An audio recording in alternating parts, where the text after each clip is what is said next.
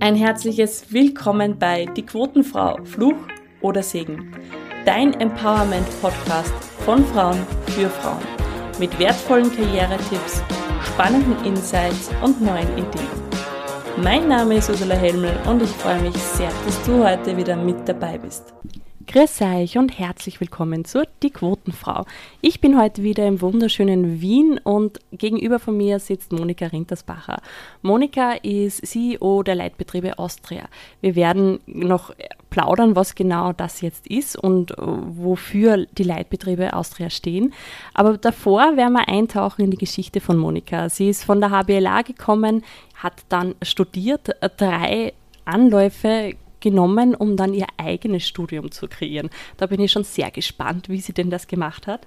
Danach war sie auch drei Jahre selbstständig und seit 2012 ist sie eben ähm, CEO der Leitbetriebe Austria. Schön, liebe Monika, dass ich da sein darf. Schön, dass du bei uns in der Quotenfrau bist. Liebe Ursula, herzlich willkommen bei mir im Büro. Ich freue mich auch sehr wir haben ja schon in, also meine Community hat tatsächlich abgestimmt und du hast dich dafür entschieden, dass wir einen neuen Einstieg probieren und zwar One Layer Deeper. Ich freue mich sehr und bin gespannt, liebe Monika, woran glaubst du? Ich glaube, dass die Tüchtigen durchkommen. Also das Leben ist oftmals begleitet von Glück. Ja. Glück ist etwas, was einem Zufriedenheit schafft. Ähm, ein Bestandteil von mir ist das Arbeiten. Also das macht mich glücklich. Das gibt mir auch meine Lebensbalance immer schon seit Jahren und das ist wahrscheinlich auch aus meinem Elternhaus so geprägt und dementsprechend ist das, was ich glaube, dass die Tüchtigen weiterkommen. Und wir brauchen viele Tüchtige, äh, damit wir die Qualität dieses Landes und dieses Lebens, das wir führen dürfen, auch halten können. Wie schaffst du es, dass du Ausgleich findest zwischen Arbeit und deinem Privatleben? Manche würden behaupten, ich bin verrückt. Du siehst, neben mir liegt meine kleine Hündin Luna. Ich bin sehr tierliebend und äh, die Luna und ich, wir haben äh, ein Ritual. Unser Tag beginnt um 5.30 Uhr. Ich mache etwas, wo viele sagen, das tut man nicht, mir tut's nicht schlecht. Das erste ist einmal die erste Partie Mails beantworten, weil ich sonst im Alltag nicht schaffe. Aber dann gönne ich mir als erstes am Tag wirklich Zeit für mich. Ich beginne mit meiner Bewegung. Wir gehen walken, wir machen unsere Yoga- oder Turnübungen. Es gibt natürlich auch Hausarbeit. Und ich muss ehrlich sagen, seitdem ich das mache, das mache ich schon seit über drei Jahren, ist das Gefühl, ähm, am Tag so zu starten, ein viel ein qualitätsvolleres und ich habe wirklich das Gefühl, dass ich mehr Energie habe. Mhm.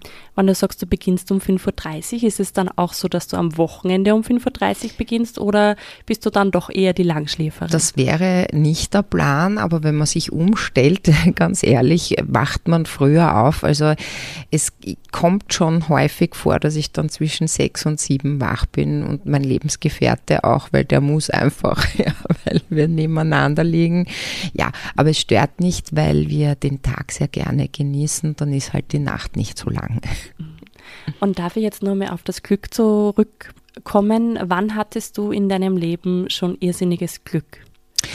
Ich habe äh, erst kürzlich Glück gehabt, nämlich gar nicht ich, sondern mein Vater. Wir hatten ein bisschen eine Vorgehensweise, mit der wir nicht die wir nicht erwartet hatten. Mein Vater hat einen, eine Lungenembolie erlitten vor circa zehn Tagen und äh, sollte eigentlich gar nicht mehr unter uns sein und ich sage jetzt mal, es war gemeinschaftliches Glück, dass er bei uns ist und wir sagen immer, der liebe Gott hat noch eine Aufgabe hier für ihn und da freuen wir uns sehr.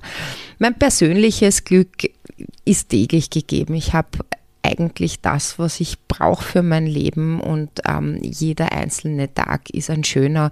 Wir sollten uns vielleicht wirklich auch darauf besinnen, das habe ich jetzt natürlich ganz frisch gemacht, äh, dass wir wirklich Carpe Diem den Tag nutzen und froh sind für das, was wir haben und tun können und vielleicht auch anderen Menschen Glück schenken, nämlich dann, wenn sie nicht so ein Glück haben wie wir selbst und das tue ich dann auch ganz gerne. Mhm. Wie machst du das? Äh, da gibt es ein Lebensmotto von mir, das heißt Hilfe zur Selbsthilfe. Also wir haben alle in unserem Umfeld Menschen, denen wir helfen können im Einzelnen, aber natürlich auch, ich bin kinderlos, ich habe kein, direkt keine Kinder, ich habe Patenkinder auch, aber ich versuche auch die Zeit zu nutzen und mich dann anders zu engagieren, um was weiterzugeben. Das kann ich natürlich mit Leitbetriebe Austria sehr gut im Bereich von Gesundheitsthematiken oder Unterstützung von Müttern, die ähm, in Mutter-Kind-Häusern sind. Das haben wir auch schon gemacht, aber ich persönlich setze mich auch ein, wenn Freunde ähm, meine Unterstützung benötigen, habe ich auch aktuell in der Situation bei mir und ähm, ja, so kann jeder ein bisschen was tun und ich sehe mich auch dazu verpflichtet, etwas zu tun, aber ich mache es auch sehr gerne. Hm, Dankeschön. Danke für den superschönen Einstieg. Lass uns doch jetzt gleich über die Quotenfrau sprechen. Die Quote, glaubst du, ist sie noch zeitgemäß? Braucht sie die Quote oder nicht? Ich finde die Quote grundsätzlich, also vom Wording her, recht schlimm, ja, aber wir werden sie auch in gewisser Weise benötigen, weil wir noch sensibilisieren müssen. Ich persönlich muss dir sagen, ich habe es in meinem Leben nicht so wahrgenommen und gespürt, weil ich immer Förderer hatte oder Menschen, die es auch mit mir gut gemeint haben.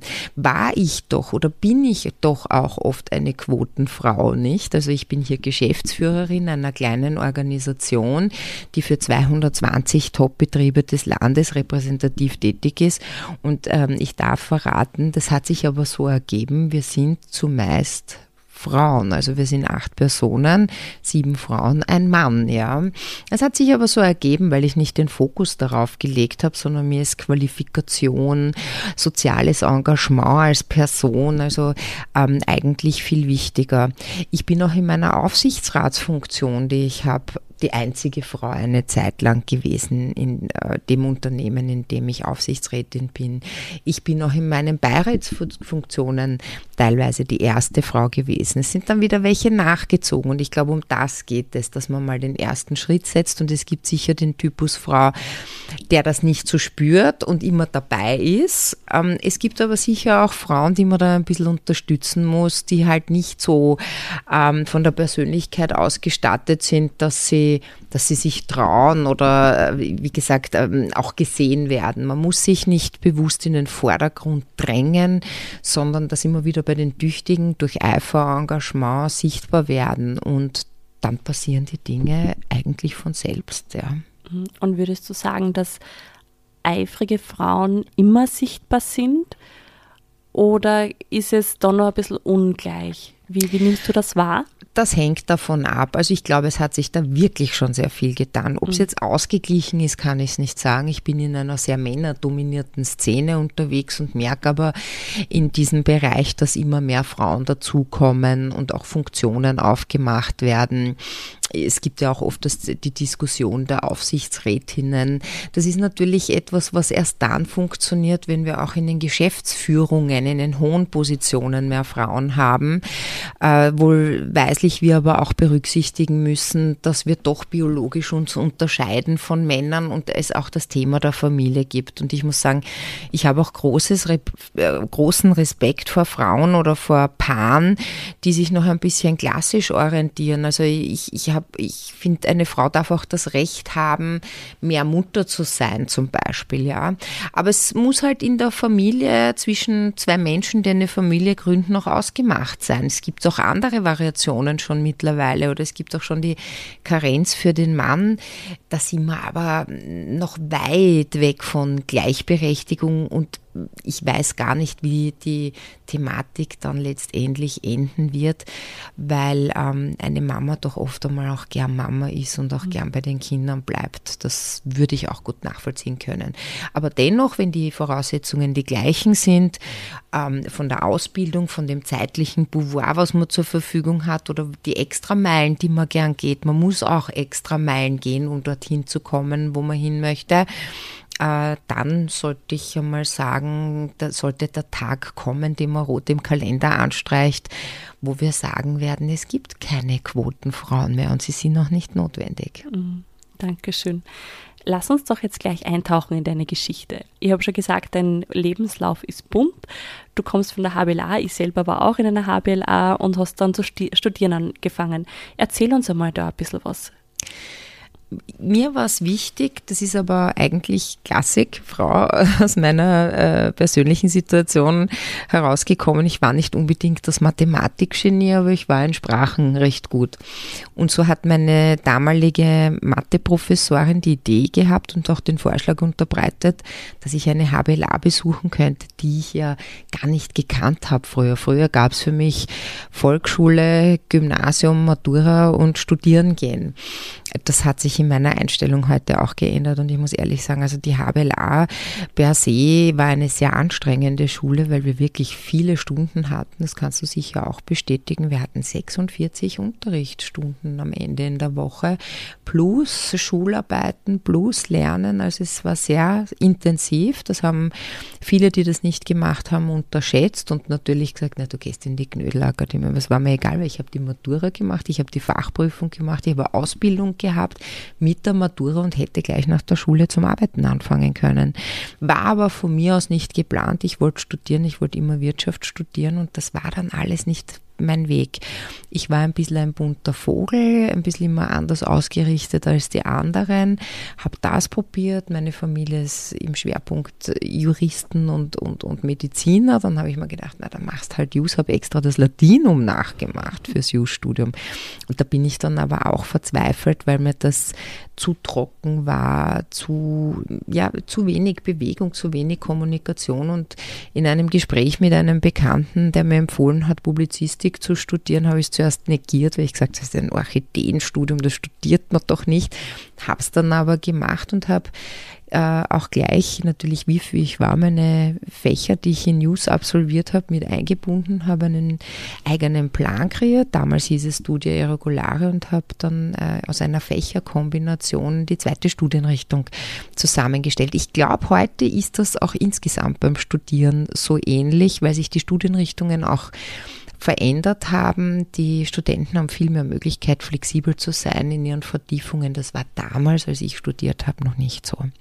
Dann war ich mit dem Studium fertig und dann habe ich es gleich wieder anders gemacht als alle anderen, auch aus meiner privaten Situation heraus. Ich habe mich selbstständig gemacht, habe mich mal drei Jahre in der Selbstständigkeit geübt, um aber dann auch die Entscheidung aus vielen verschiedenen Gründen zu treffen, dass ich dann doch noch einmal in einem Team arbeiten möchte und ähm, ein bisschen diesen Wirtschaftsfokus noch vertiefen möchte. Und so bin ich in einer Unternehmens äh, gelandet für Managementsysteme, was mir heute auch sehr hilft, dass ich dort äh, nicht nur beruflich tätig war, sondern um die Produkte, Leistungen besser kennenzulernen, auch gelernt habe, was wir beraten haben und das soll kein Fehler gewesen sein. Also alles, was man lernen darf, soll man auch lernen und weiter einsetzen. Ja, und von dort bin ich dann entdeckt worden und in die Leitbetriebe Austria abgeworben worden, wo ich dann als Marketingleiterin ähm, hätte beginnen sollen. Das habe ich auch getan, aber relativ schnell in der Geschäftsführung gelandet bin, weil ich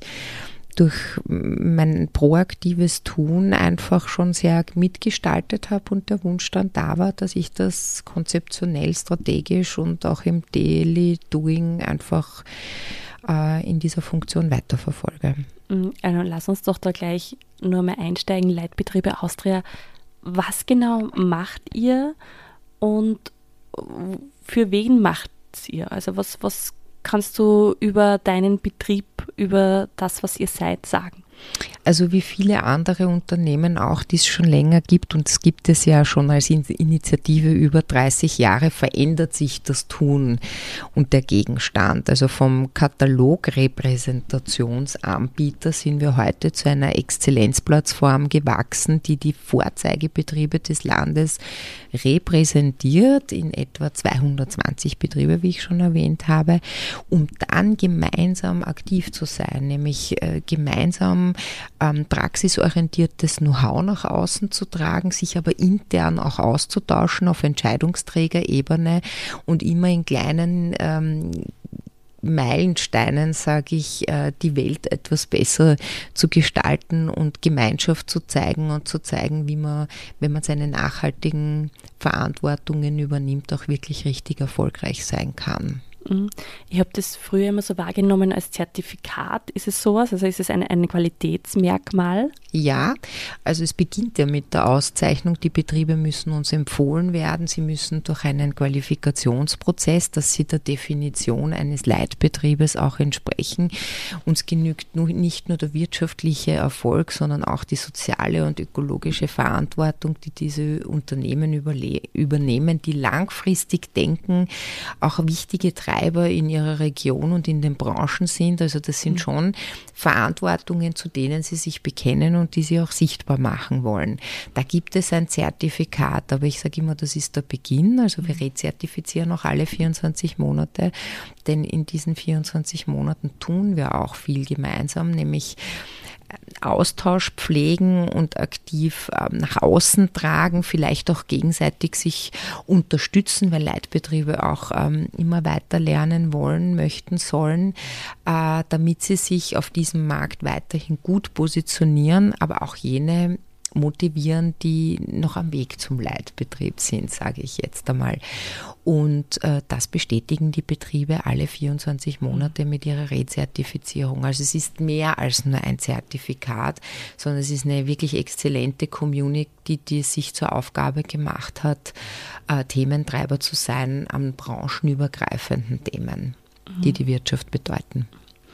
Was würdest du jetzt kurz zusammengefasst drei Punkte was euch wichtig ist bei Leitbetriebe Austria? Also was ein Betrieb unbedingt mitbringen muss? Das geht natürlich ganz stark auch ins soziale Engagement. Also Thema Nummer eins ist gerade Beschäftigung und Recruiting. Also wie bekomme ich die richtig guten Leute und wir suchen ja als Leitbetriebe nicht nur Fachkräfte, sondern auch teilweise Leute, die keine Ausbildung haben, sie sollen aber gern und engagiert arbeiten. Äh, das sind die Nachhaltigkeitsthemen im ökologischen Sinne, denen wir sehr intensiv nachgehen. Da haben wir große Aufgaben natürlich. Wir wollen die Klimaziele erreichen und das wird noch sehr sportlich.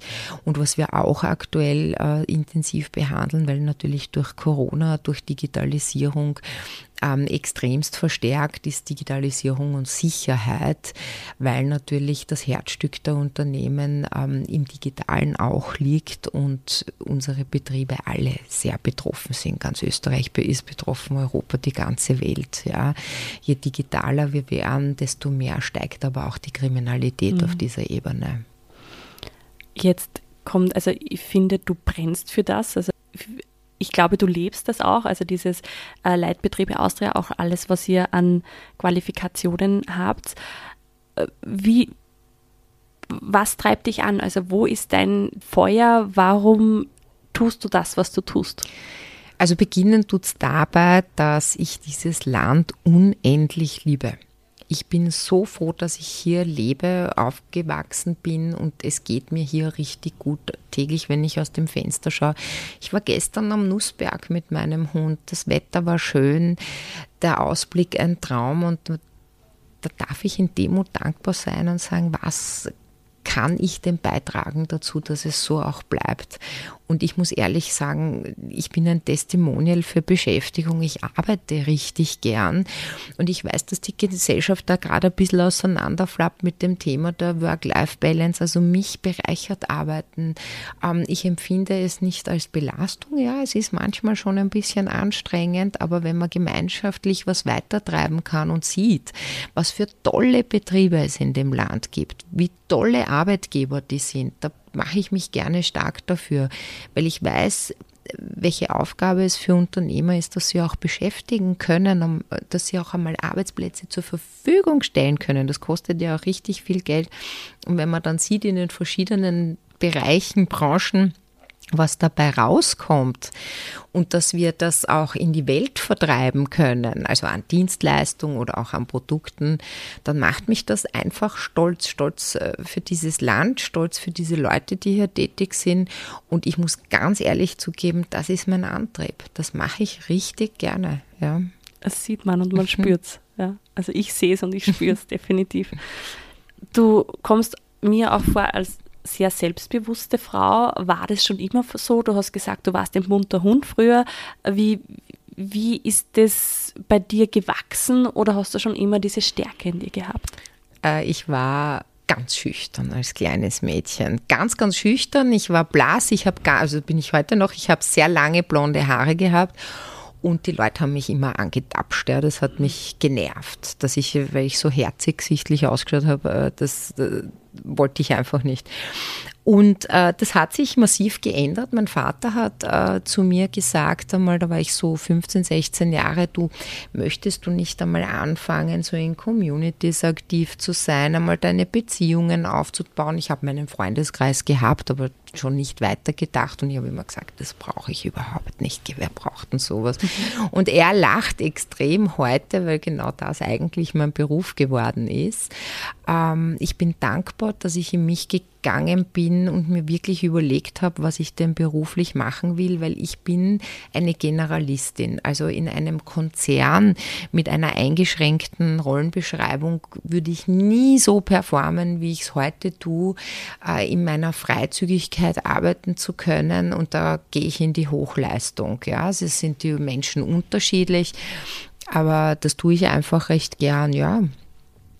Und dementsprechend äh, bin ich von einem sehr schüchternen Kind zu einer Quasselstrippe geworden. Ja. Kannst du uns da vielleicht ein bisschen mitnehmen? Wie hast du das geschafft? Weil ich weiß, dass viele Zuhörerinnen und Zuhörer auch gerne manchmal ihre Stimme erheben äh, wollen würden und deshalb teilweise nicht machen. Wie schaffst du das? Ich glaube, es ist eines sehr wichtig, dass wir auch gesellschaftlich alle gut miteinander können. Das ist, die Dinge anzusprechen, die einen beschäftigen. Das kann ja was Positives sein, was Neutrales. Das kann auch was sein, was einen gerade belastet. Und Transparenz herzustellen. Also ähm, es gibt immer ein, aus der Publizistik auch Sender-Empfänger-Prinzip und man muss auch die Chance geben anderen Menschen, dass sie erfahren, was einem am Herzen liegt. Also dementsprechend muss man den für sich äh, geeigneten Weg wählen, auch seine Anliegen, die man hat, zu kommunizieren und nicht in sich hineinzufressen. Ähm, das ist auch übrigens nicht gesund. Also irgendwann einmal kriegt man Magenweh oder Kopfweh. Das sollte man sowieso nicht machen. Und ähm, vielleicht auch gar nicht drüber nachdenken, ob man sich jetzt fürchtet oder nicht oder traut, ähm, sondern es einfach tun, es geschehen lassen. Ich glaube, das ist ganz wichtig. Also ich habe mich da nie fokussiert drauf oder strategisches angelegt, äh, meine Positionen zu beziehen, sondern weil ich einfach so bin, wie ich bin. Ich bin wirklich authentisch. Ja. Also ich, mich, ich mag mich auch gar nicht verstellen, das ist ja anstrengend. Ähm, bin ich dazu gekommen, was ich heute mache oder zu diesen vielen Dingen. Ich habe auch andere Funktionen oder, oder Freizeitaktivitäten, die mich beschäftigen. Also das treibt mich alles weiter und in Wirklichkeit ist das wie eine Spirale. Wenn man mal begonnen hat, führt eines zum anderen und das war bei mir auch auf jeden Fall so, ja. Gibt es in deinem Lebenslauf eine Situation, wo du sagst, das war richtig, eine richtige Herausforderung, da hätte ich aufgeben können? Ja, also wir haben ja vorher von meiner Selbstständigkeit gesprochen die ich begonnen habe in meiner privaten Situation, äh, auch da ich einen Lebensgefährten hatte, mit dem ich gemeinsam äh, die Tätigkeit umsetzen wollte. Er war IT-Spezialist, ich Kommunikation, da war so die Geschäftsidee, machen wir das gemeinsam. Und damals war der Standpunkt, wir werden auch das Leben gemeinsam äh, verbringen. Und das war dann schon für mich natürlich, wie sich das dann nicht so ergeben hat, was für ein Wunder, ähm, habe ich in meinem Leben schon einiges umstellen müssen wieder wieder. Ja? Also so kam es auch zur Entscheidung, dass ich gesagt habe, naja, alleine mache ich jetzt nicht weiter. Ich, ich, ich verändere mich jetzt noch einmal und gehe in eine Angestellten-Situation, wo ich wirklich froh bin, dass ich das gemacht habe und ähm, in Wirklichkeit es mich wieder dorthin gebracht hat, wo ich heute bin, nämlich wieder in eine große Eigenständigkeit, die ich vom Naturell her einfach bin. Ich bin ein Unternehmertyp vom Typus und ähm, sage, vielleicht hat mich diese Situation ursprünglich auch dorthin gebracht, wo ich heute bin. Ja? Also eins führt zum anderen. Mhm. Also prägen, das sagen viele, das hört man oft in Podcasts auch, prägen tun die Dinge, die einem immer vor eine Herausforderung stellen. Wenn alles glatt läuft, das prägt nicht, weil dann läuft es ja. Aber man macht sich immer bewusst, wenn etwas kommt, was nicht so angenehm ist. Und das trifft sich auch bei mir zu. Jetzt hast du auch noch vorher gesagt, du hast einige andere Positionen, also Aufsichtsrätin und Beirat, Beirätin. Was würdest du einer Frau raten, die sagt, es würde mich interessieren? Und wie schaffst du es, vielleicht sogar Frauen in solchen Positionen zu heben? Äh, ich glaube, es ist wichtig, einfach engagiert zu sein, dort, wo es einen Spaß macht. Ich sehe, es gibt äh, Damen, die versuchen krampfhaft solche Funktionen zu erlangen, die kriegt man nicht. Ähm, ich habe sie auch nicht bekommen, weil ich wo gefragt hat, sondern eben, weil ich am richtigen Ort sichtbar war, nämlich durch mein Engagement, durch mein Tun. Und das ist das, was ich meinte, dann ergeben sich viele Dinge auch von selber. Äh, es, nehmen wir das Beispiel Aufsichtsrat. Es gibt keine Aufsichtsratsbewerbungen. Da kriegt, da gibt es Empfehlungen, da tauschen sich Leute aus, die schauen, wo gibt es denn die Menschen, die die Kompetenz genau für diese Aufsichtsratsfunktion haben. Ähm, nein, die Freundelwirtschaft hört sich da auch schon sehr auf, weil eine Aufsichtsratsfunktion auch viele Verantwortungen hat. Also das war einmal so, ist es aber, finde ich, heute nicht mehr. Und ähm, ja, einfach engagiert sein dort, wo man es möchte und wo man es auch kann. Also es ist auch wichtig, vielleicht seine Talente zu erkennen und die weiterzuleben und dort, wo man seine Schwächen hat, sich vielleicht nicht über die Maßen zu engagieren. Da ist man vielleicht erfolgreicher. Vielen Dank, liebe Monika. Wir sind schon am Ende der Folge angelangt und am Ende habe ich immer so kleine Worte, Sätze, die du mir bitte einfach äh, beschließt. Und da komme ich schon zu dem, was du gerade gesagt hast. Meine drei besten Stärken. Authentisch sein, also immer positiv denken und Menschen zu behandeln, wie man es auch gerne selber oder wie man gerne selber behandelt sein möchte. Jede Frau sollte das tun, was sie gerne tun möchte? Ich möchte, dass in Österreich sich Folgendes ändert. Dass wir in unserer Wertekultur bleiben und ähm, wieder einschwenken, dass wir für das stehen, wofür unsere Großeltern ähm, gekämpft haben, nämlich die Stellung der Frau zum Beispiel, die Freiheiten, die wir haben und die Qualität. In zehn Jahren bin ich. Immer noch glücklich, so hoffe ich. Liebe Monika, herzlichen Dank. Liebe Zuhörerinnen und Zuhörer, danke, dass ihr bis zum Schluss bei uns wart. Und die letzten Worte dieser Folge gehören dir. Liebe Zuhörerinnen und Zuhörer, hoffentlich auch. Ich bedanke mich sehr und ich freue mich, einer nächsten Folge zu lauschen und vielleicht auch äh, etwas mitzunehmen. Ich wünsche euch alles Gute und immer dranbleiben. Und wenn es einmal schlecht geht, aufstehen, Krone richten und weitermachen. Vielen Dank. Danke, dass du bis zum Schluss mit dabei warst. Falls dir die Folge gefallen hat, freue ich mich natürlich, wenn du sie weiterempfiehlst, wenn du sie teilst, wenn du sie bewertest. Und am meisten freue ich mich darauf, dich als Zuhörer in beim nächsten Mal wieder begrüßen zu dürfen.